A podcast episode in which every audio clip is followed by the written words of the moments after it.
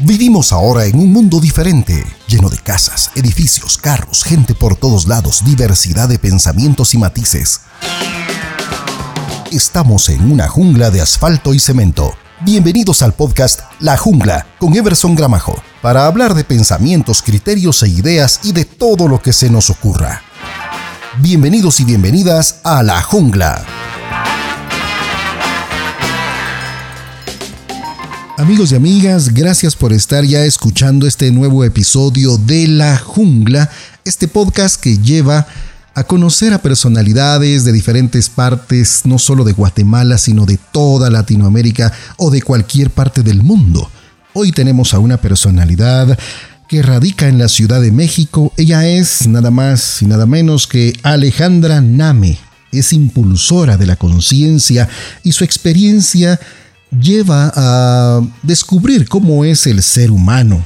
Ella es escritora, es compañera y amiga del viaje que es la vida, terapeuta de formación holística y alternativa de más de 20 años y facilitadora de medicinas ancestrales. Tiene un proyecto llamado Al Encuentro Humano. Su objetivo es acompañar a otros a que por sí mismos recuerden lo que son, se acepten y redescubran la majestuosidad de ser quienes son y recordar que esta vida es un regalo. Bienvenida, Ale, qué gusto tenerte en la jungla, gracias por haber aceptado esta llamada y por aceptar platicar conmigo en este programa. Muchísimas gracias, buena tarde, el gusto es completamente mío y pues quiero mandar un saludo enorme a todas las personas que nos estén escuchando. Muchas gracias, Ale. Tú estás en la Ciudad de México, eres originaria de este hermoso país del mariachi, de los tacos, uno de los países que nos abre las puertas a toda Iberoamérica. Qué gusto saludarte hasta México. Muchas gracias, sí, este bello y mágico país de los tacos, del tequila. Oh, sí, claro, claro, del tequila, wow. Del mezcal del mezcal, que dicen que para todo mal mezcal y para todo bien también. Exactamente, por supuesto. Bueno, tú te autodescribes como una persona de todas partes. Tú dices que mm, tu hogar todo el tiempo es a donde la vida te lleve. Dices que mm, es un honor y una satisfacción eh, y una fascinación poder acompañar a otros a que recuerden lo que en verdad son. Partamos de eso, Ale. ¿Cómo es que entras a observar cómo es el ser humano y cómo eh, surgen en ti esas conclusiones para decir, encuéntrese lo que usted realmente es? ¿Cómo surge en ti esa noción por investigar lo que es tan difícil como es un ser humano, Ale? Gracias, pues mira, te comparto. ¿Cómo llego a eso? Fue a través de mí misma, a través de mi propia experiencia de vida. De repente un día, hace no mucho tiempo, para ser eh, más abierta todavía en la profundidad de este tema, es que me doy cuenta que todo el conflicto que yo había tenido a lo largo de mi vida conmigo misma se debía a que no lograba hacerme consciente de que soy un ser humano. Y bueno, pues esto fue como muy interesante porque al contarlo pareciera que es algo muy simple y lo es, pero es muy complejo al mismo tiempo. Es un proceso muy complejo porque fui observando cómo dentro de la medida en la que yo no podía recordar eso tan simple, siempre estaba buscando ser una persona diferente a quien yo era. Me di cuenta que eh, así como me estaba sucediendo a mí, le sucede a todas las personas, porque al final todos somos seres humanos, que en algún punto de la vida se nos olvidó que somos eso, humanos.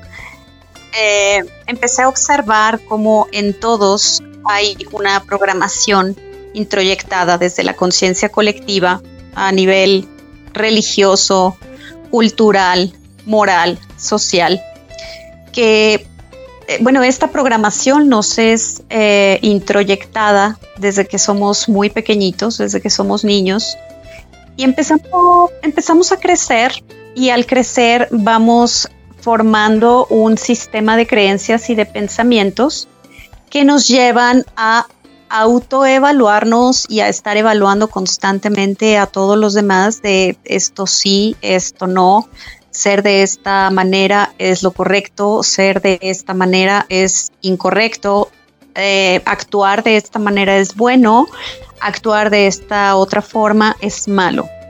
Entonces, eh, empiezo a observar cómo eh, hay muchas cosas en mí que al estarlas viviendo, al estarlas sintiendo, al estarlas pensando, me llevan a generar una máscara que me, que me coloco, como lo hace la mayoría de la gente, tratando de encajar en el molde de lo bueno, lo correcto y lo que está bien hecho, lo positivo. Pero este es un, un molde basado en el estereotipo social, ¿eso crees tú?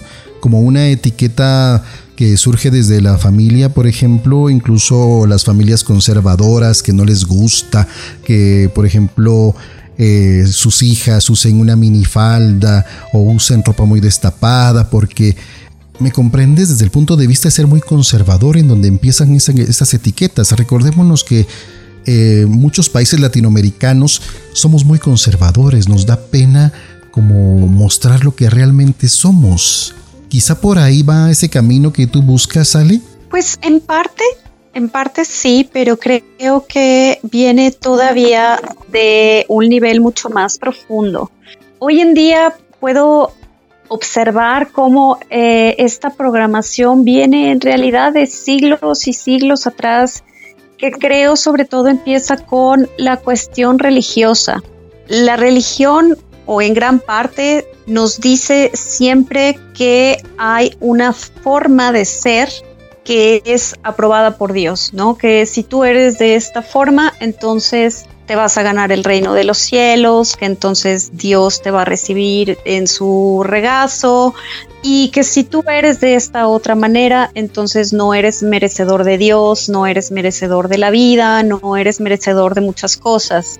Creo que hoy en día eh, es, es muy evidente que fue algo que se fue dando al, paso del tiempo, te digo, desde hace muchos siglos atrás, que va implantando esa, esa programación que se va reforzando con cuestiones sociales, se va reforzando con cuestiones morales, porque finalmente eh, eh, es una réplica de esa enseñanza religiosa, ¿no?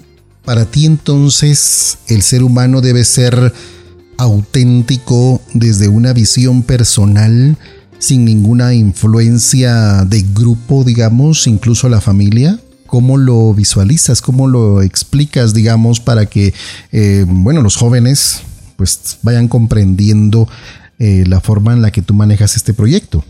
Creo que llegar al punto de darse cuenta uno mismo que, que uno es un ser humano implica un eh, grado de autoaceptación tremendo voy a partir desde mi propia historia y lo voy a compartir desde ahí porque creo que es la mejor referencia que puedo hacer. Por favor, por favor. Cuando era pequeña tenía eh, ciertos sueños como lo tienen todos los niños, deseos de explorar ciertas cosas, ¿no? Aquí viene como la típica frase con la que siempre nos referimos a los niños y que los niños hacen de qué quieres ser cuando seas grande, ¿no?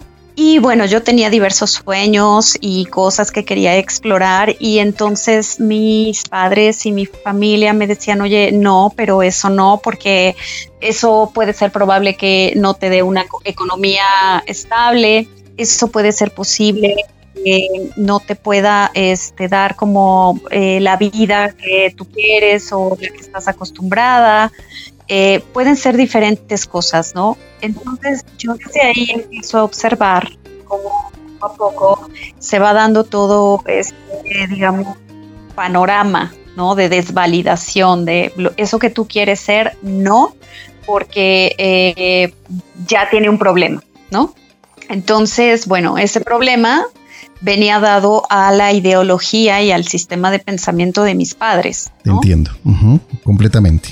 Y bueno, pues voy creciendo poco a poco a lo largo del camino, tratando de, que, mis, de que mis padres me aprueben, tratando de hacer lo correcto para ellos. Evidentemente, siendo niña y adolescente, empiezo a crecer con un enojo y una cierta frustración que no entendía en ese momento porque las sentía, pero las, las vivía, ¿no?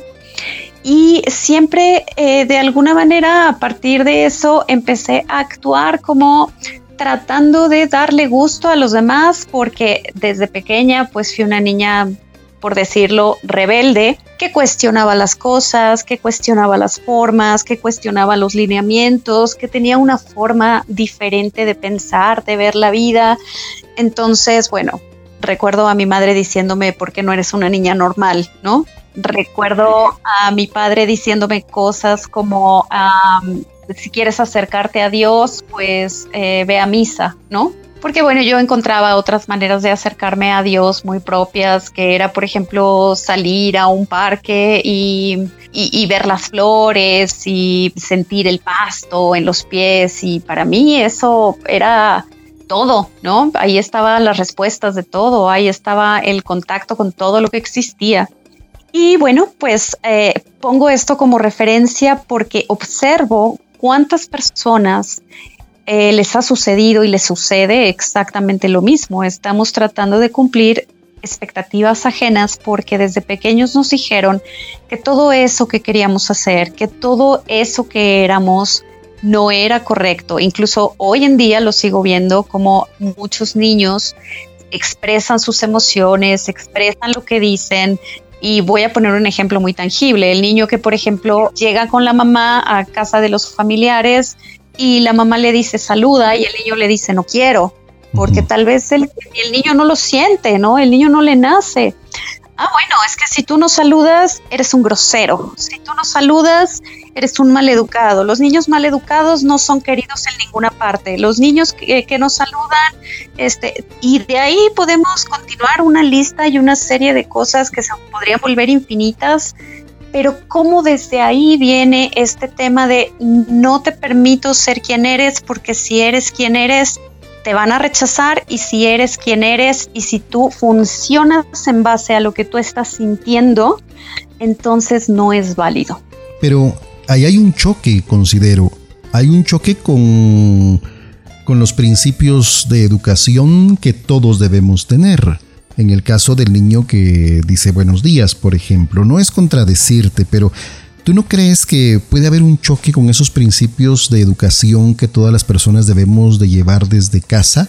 A diferencia de la libertad emocional, a diferencia de la libertad de pensamiento de la que tú hablas, que me parece muy lógica, yo también en lo personal no mucho comparto eh, las etiquetas eh, sociales o los estereotipos sociales que nos obligan a comportarnos como Y o X persona, pero sí hay un principio general educativo que debemos de salvaguardar. ¿Qué opinas de esto, Ale?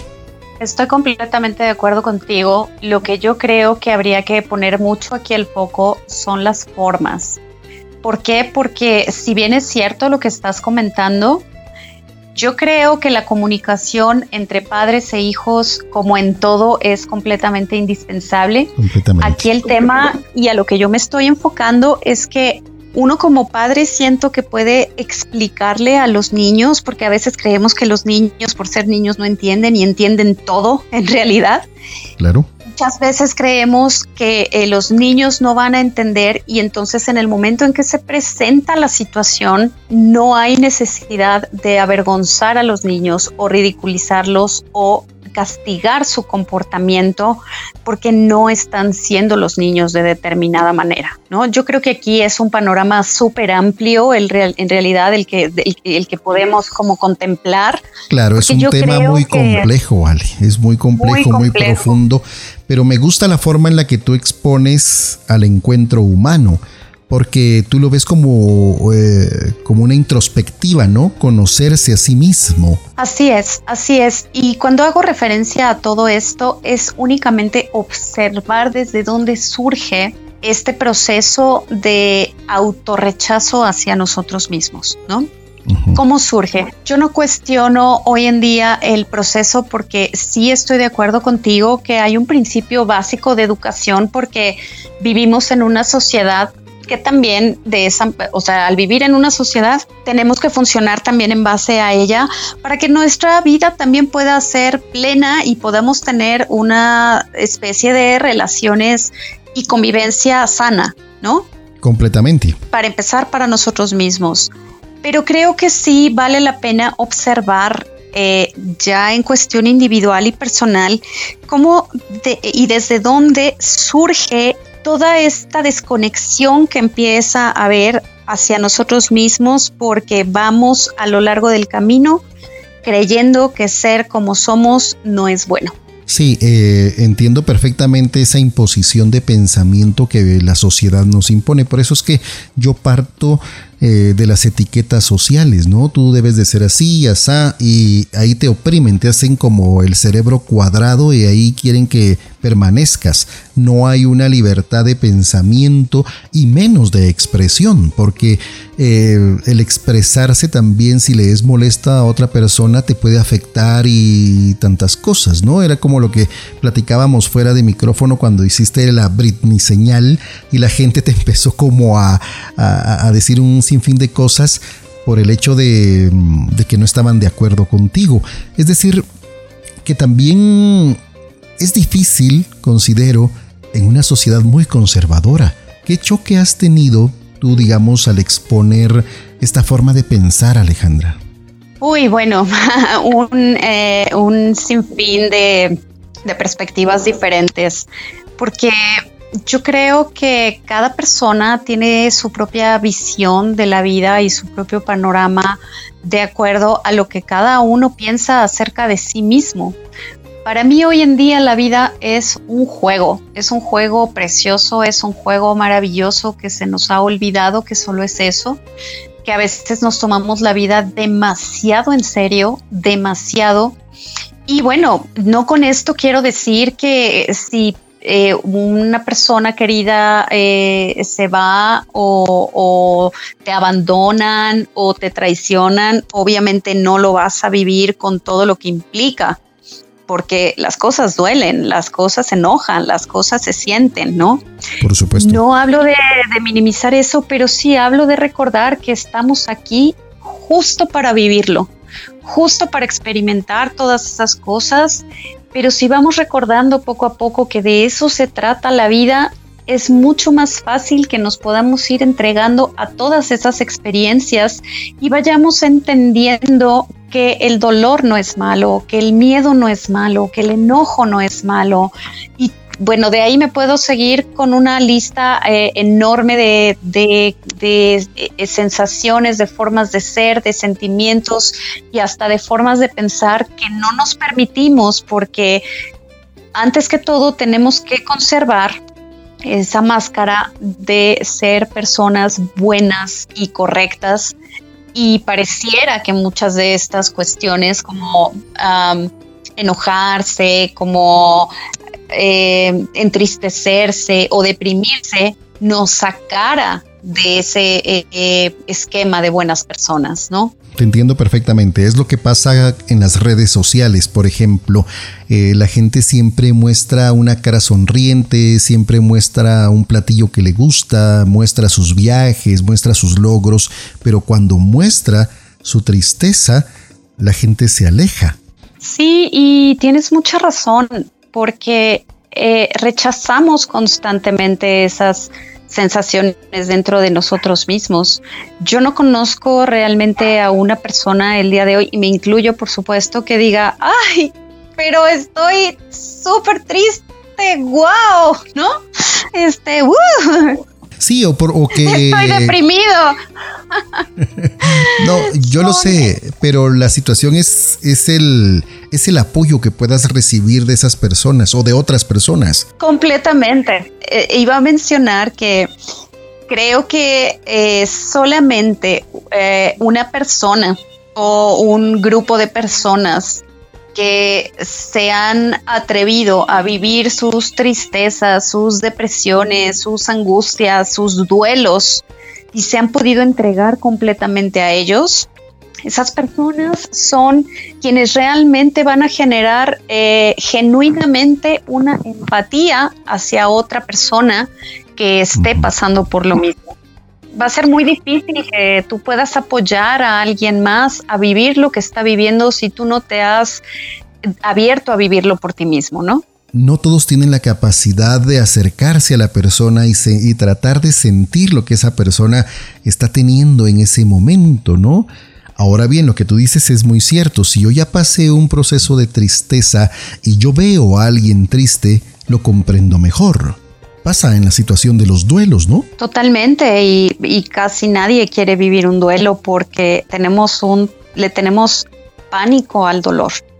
Pánico es algo que nadie queremos cruzar. Estamos evitando sentirlo todo el tiempo porque el dolor es, es, una emoción y es un sentimiento muy devastador en el ser humano. Cuando tú te entregas por completo al dolor, puedes llegar a sentir que te vas a morir y en el fondo eh, nadie queremos morirnos, ¿no?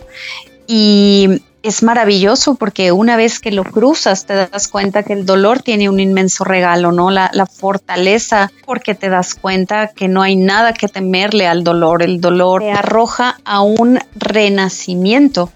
El dolor es algo que desde mi experiencia de vida en los seres humanos eh, vivimos para de alguna manera darnos cuenta que aferrarnos a algo es inútil, ¿sabes? pero no por eso vamos a dejar de, sentir lo que estamos sintiendo. Yo creo que el dolor es el gran maestro del desapego. Entre más nos aferramos a algo, a que algo sea como nosotros queremos que sea, a alguien, a alguna situación, lo que sea, eh, eso duele. Incluso el aferrarnos muchas veces a querer controlar las cosas y a querer que las cosas sean como nosotros queremos que sean, siempre me gusta invitar a las personas a observar cuánto desgaste emocional, pero sobre todo cuánto dolor genera. Y estamos aquí justo en esta vida para aprenderlo. Entonces siempre digo, deja que te duela, deja que te duela hasta donde te tenga que doler para que por ti mismo puedas darte cuenta que no tiene caso que sigas estando ahí. El mismo dolor te lo va a enseñar. Excelente concepto. Es decir, hasta que la persona toque fondo, digamos, como comúnmente se dice, ¿no? Tocar fondo es lo más mágico que podemos experimentar y, eh, eh, tenemos pánico también a tocar fondo. Yo tengo como una frase que me inventé después de uno de varios procesos que tuve a lo largo de mi vida, que me di cuenta que Dios y la luz estaban en lo más profundo del infierno y de la oscuridad. Ahí fue donde los conocí donde los conocí genuinamente, ¿no? Porque fue Dios el que vino y me sacó de ese, de ese lugar tan oscuro, tan lúgubre en el que yo estaba metida, en el momento que me rendí y dije, te lo entrego todo a ti, te lo entrego todo a ti y al soltar encontré mi libertad. ¿Encontraste tu libertad? ¿Eso dijiste? Así es, al soltarlo encontré libertad porque es increíble cómo no logramos darnos cuenta que todo ese dolor que experimentamos en realidad se llama apego. Yo considero que la maestría de la vida es justo recordar que nada nos pertenece, ni siquiera nuestros propios pensamientos que los hacemos bien nuestros, ¿no? En la medida que nos vamos aferrando a, conservar todo, la vida se va volviendo muy dolorosa.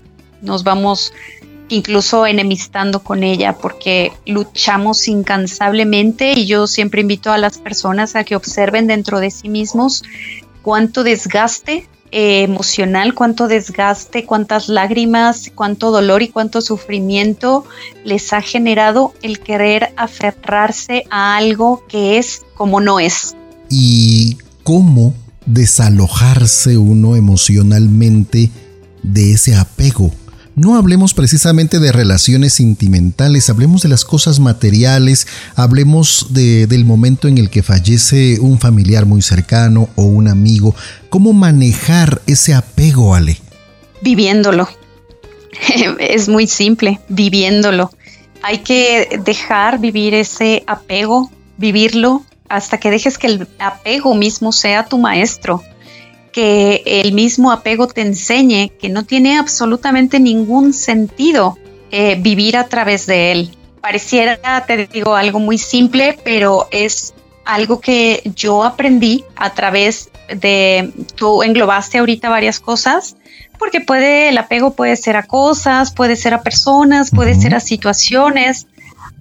el día que yo me di cuenta que estaba apegada a una historia de, mi vida, una de, mis tantas historias de vida, y que cada que yo me repetía la historia se me generaba una serie de emociones y sentimientos a las que de, alguna manera no me hacían sentir muy bien, pero me gustaba estarlas experimentando.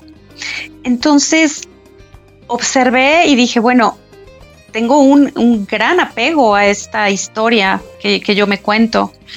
Y me contaba y me contaba y me contaba la historia y de repente conocía a una persona o volvía a ver a una persona y otra vez regresaba yo a la historia y otra vez regresaba yo a la historia porque estaba completamente aferrada a ella.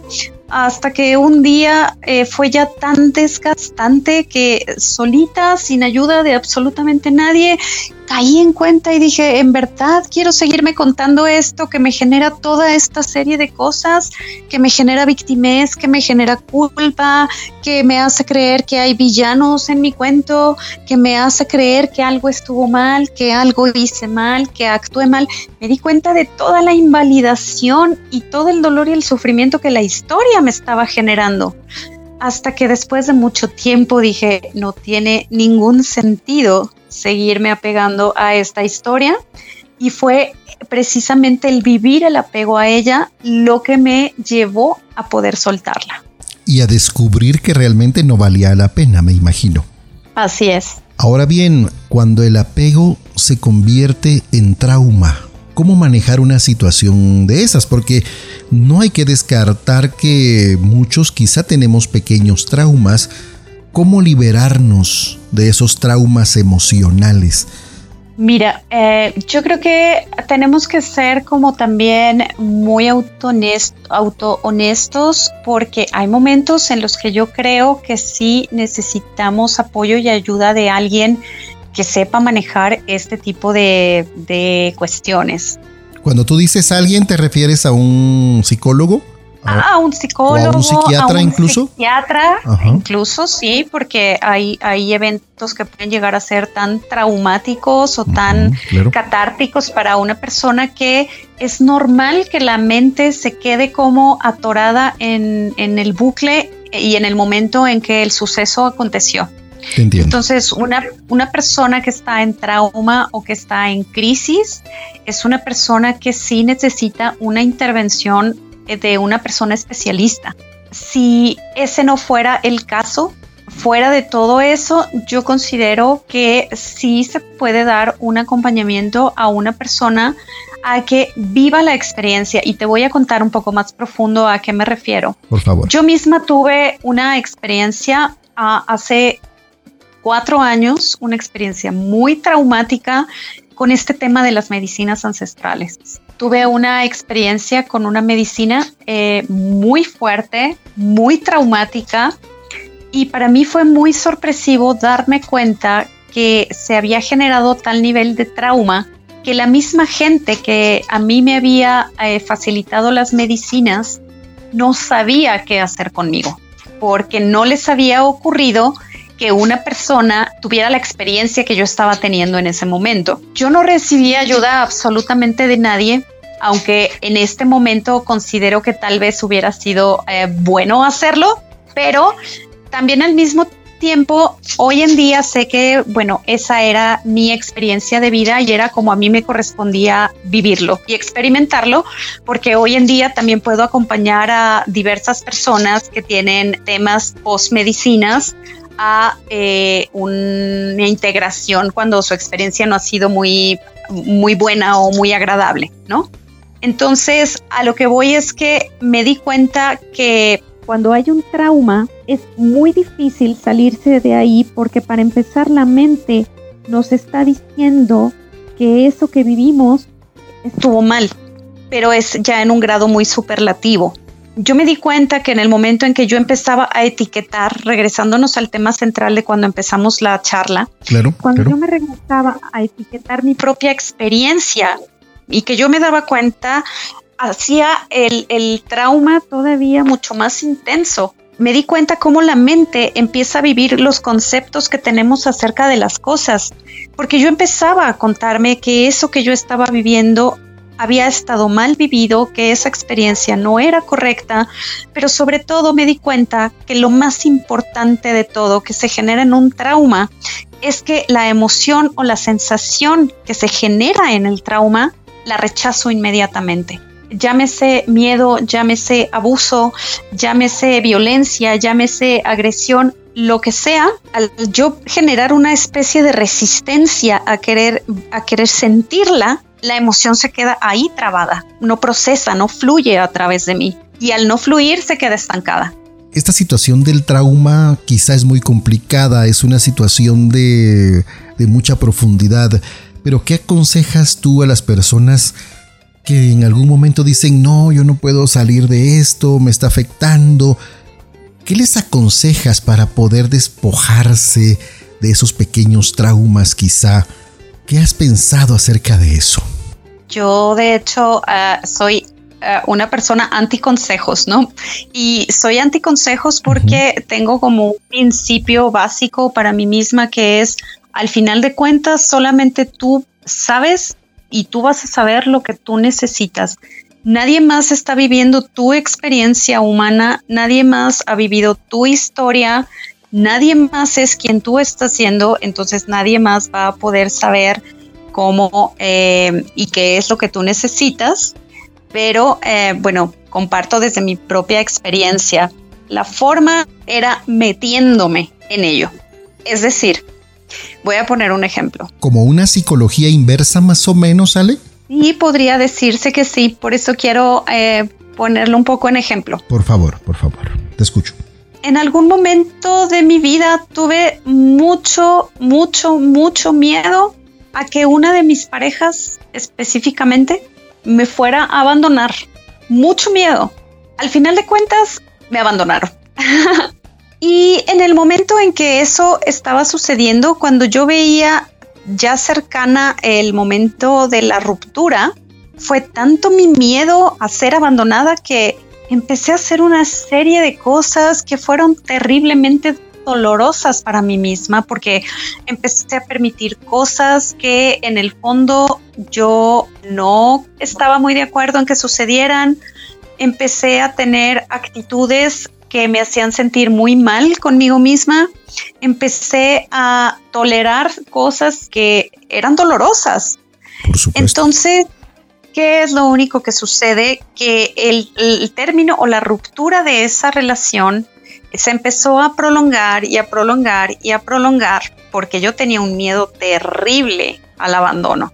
Hasta que llegó un momento donde sucedió, porque finalmente todo lo que yo hacía era tratar de evitar que sucediera algo que tenía que suceder, porque la vida al final es de ciclos, ¿no? Lo que empieza acaba, este, pero bueno, todo ser humano tiene heridas en el alma eh, hay una autora francesa maravillosa que tiene un libro, eh, ella se llama Louise Bourbeau y tiene un libro que se llama Las cinco heridas que te impiden ser tú mismo, que lo recomiendo muchísimo porque lo explica de una manera preciosa y aparte para cualquier persona es muy fácil poder ver qué tipo de herida es la que está experimentando en su vida.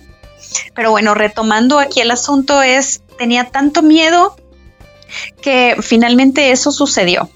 Cuando acontece esto con esa persona, me viene a mí el momento de el aprendizaje donde yo empiezo a cuestionarme, Alejandra, esta no es la primera relación que tú tienes con un miedo a experimentar el abandono, con un miedo a que te dejen, con un miedo a que la relación se acabe. Y me di cuenta que siempre terminaba yo llegando a ese punto en todas mis relaciones hasta que dije, ¿qué pasa si esta vez, en vez de tratar de huir del abandono, me lo permito?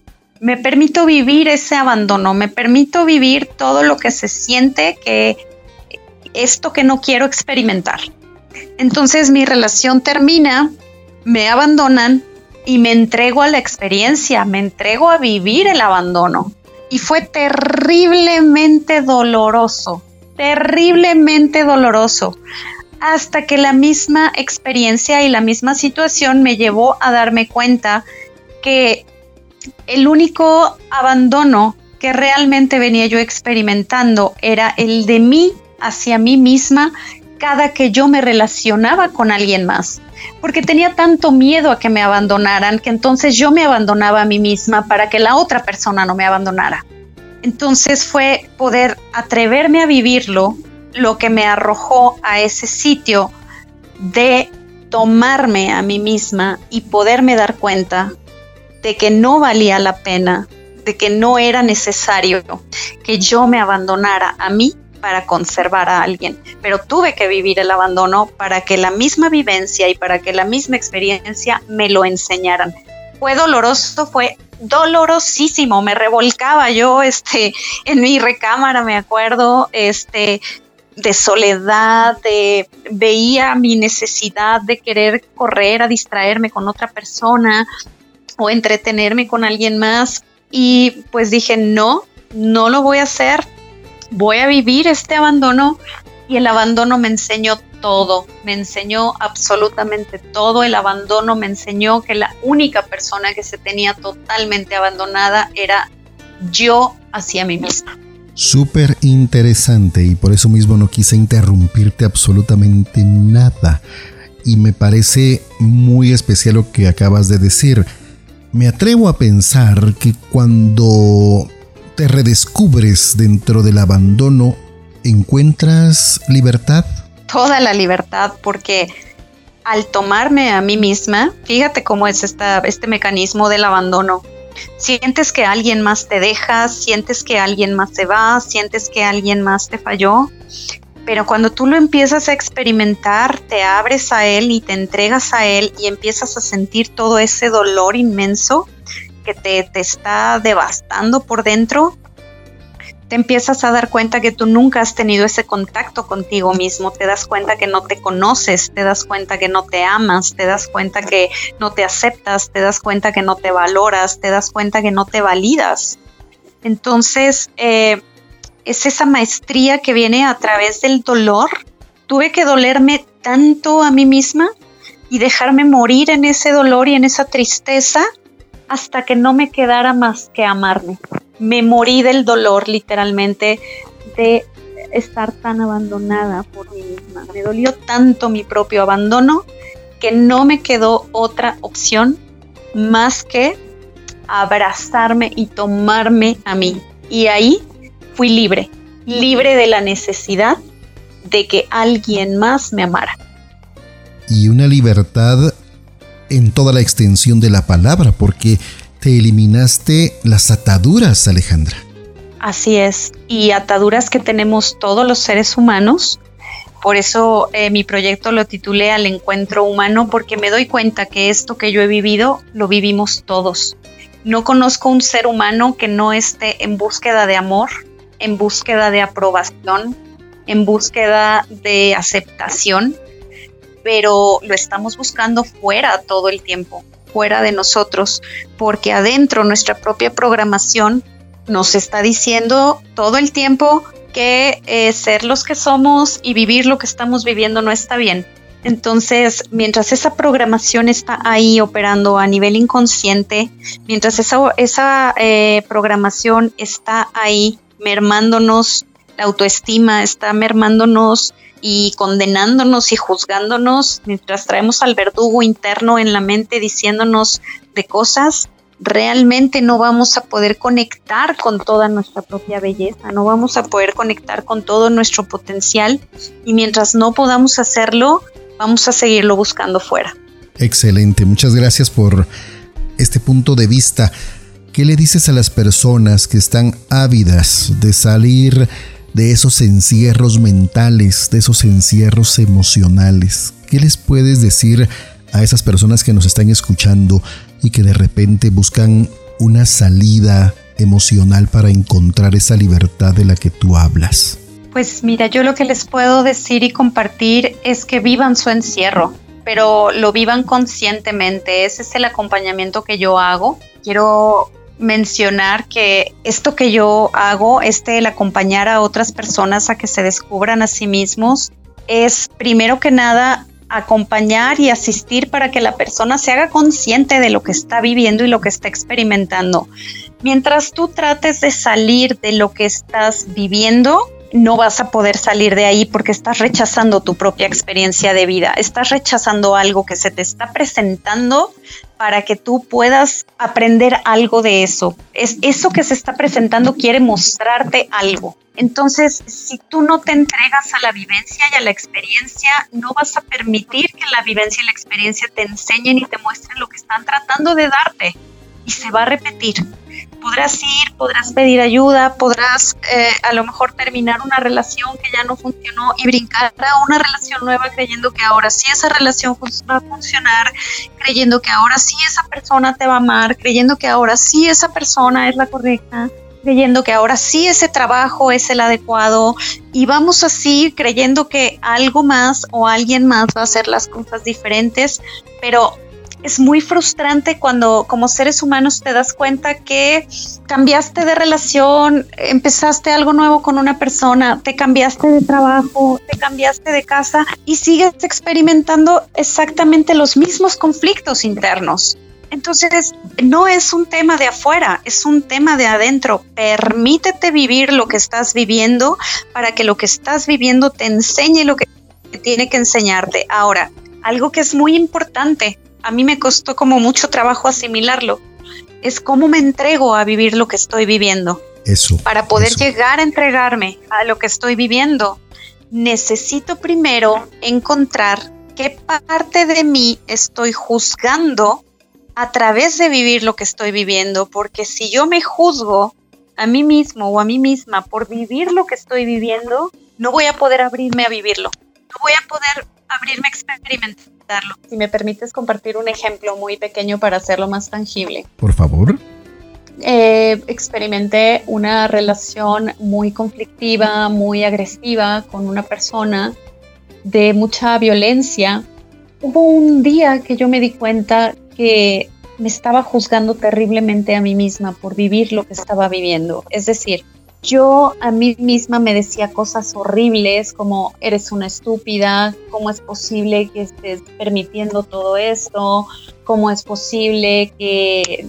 Y entonces cuando me veía a mí misma permitiendo ciertas cosas y cayendo en determinadas situaciones, pues me castigaba todavía más a mí misma, me hablaba todavía con una mucho mayor crueldad hacia mí misma, hasta que eh, por un instante de repente me di cuenta que simplemente estaba viviendo una experiencia de vida y que estaba juzgando todo, a la experiencia, a mí misma, a la persona, todo. Y entonces empecé a cambiar mi visión y dije, bueno, ¿qué pasa si empiezo a agradecer a la vida que vine a experimentar la violencia? ¿Qué pasa si me abro a decir, está bien experimentar esta violencia? Está bien, porque solamente viviéndola, viviendo esta violencia, es como me doy cuenta lo que se siente, lo que provoca, a dónde me lleva, para poder hacer consciente desde el amor que no vale la pena seguir experimentando. Pero tuve que quitar primero todo el juicio que tenía hacia mí misma, porque mientras me estuviera diciendo estúpida, mientras me estuviera diciendo que eso estaba mal, mientras estuviera yo devaluando a mí misma por estar viviendo lo que estaba viviendo, no iba a poder entregarme a la experiencia. Y en el momento en que lo conecté, ¿qué crees? Haz de cuenta que se generó como una alquimia mágica porque pude agradecerme mi experiencia y darme cuenta que era parte del camino, que yo no sabía amarme, que no es que estuviera ni bien ni mal, ¿cómo iba yo a amarme si nadie me lo había enseñado? Entonces estaba en el camino a aprenderlo y me di cuenta que para poder aprender a amarme, primero tenía que aprender todo lo que no era amor. Wow, interesante. Primero aprender de la guerra para conocer qué es la paz. ¿Algo así? Así es. Interesantísimo. Muchas gracias Alejandra Name por haber aceptado esta llamada, por platicarnos parte de lo que tú haces, parte de lo que le inyectas a la gente, de ánimo, de poder salir de esas ataduras personales. Te quiero agradecer profundamente por haber aceptado esta llamada y te mando un fuerte abrazo hasta esa hermosa Ciudad de México. Muchísimas gracias a ti, muchas gracias por el espacio. Eh, si alguien resuena con cualquier cosa de lo que compartí, con mucho gusto pueden buscarme en Facebook con mi nombre, Alejandra Name, y con muchísimo gusto los acompaño a que exploremos juntos qué hay ahí dentro. Muchas gracias Alejandra. Yo creo que si seguimos platicando nos tardaríamos unas 3, 4 horas, llenaríamos todo el espacio del podcast. Seguramente, hay mucho para compartir porque eh, algo que nada más quiero agregar rápidamente. Por favor, tienes el espacio abierto, por favor. Gracias. Que justo el punto es recordar que somos seres humanos y decirle a todo aquel que eh, nos esté escuchando, que no eres una persona menos valiosa o menos merecedora de la vida porque eh, a lo mejor tu vida no esté siendo exactamente como eres o porque a lo mejor no estés siendo la persona que alguien más espera que seas o incluso porque a lo mejor tú no estás siendo la persona que tú esperarías ser.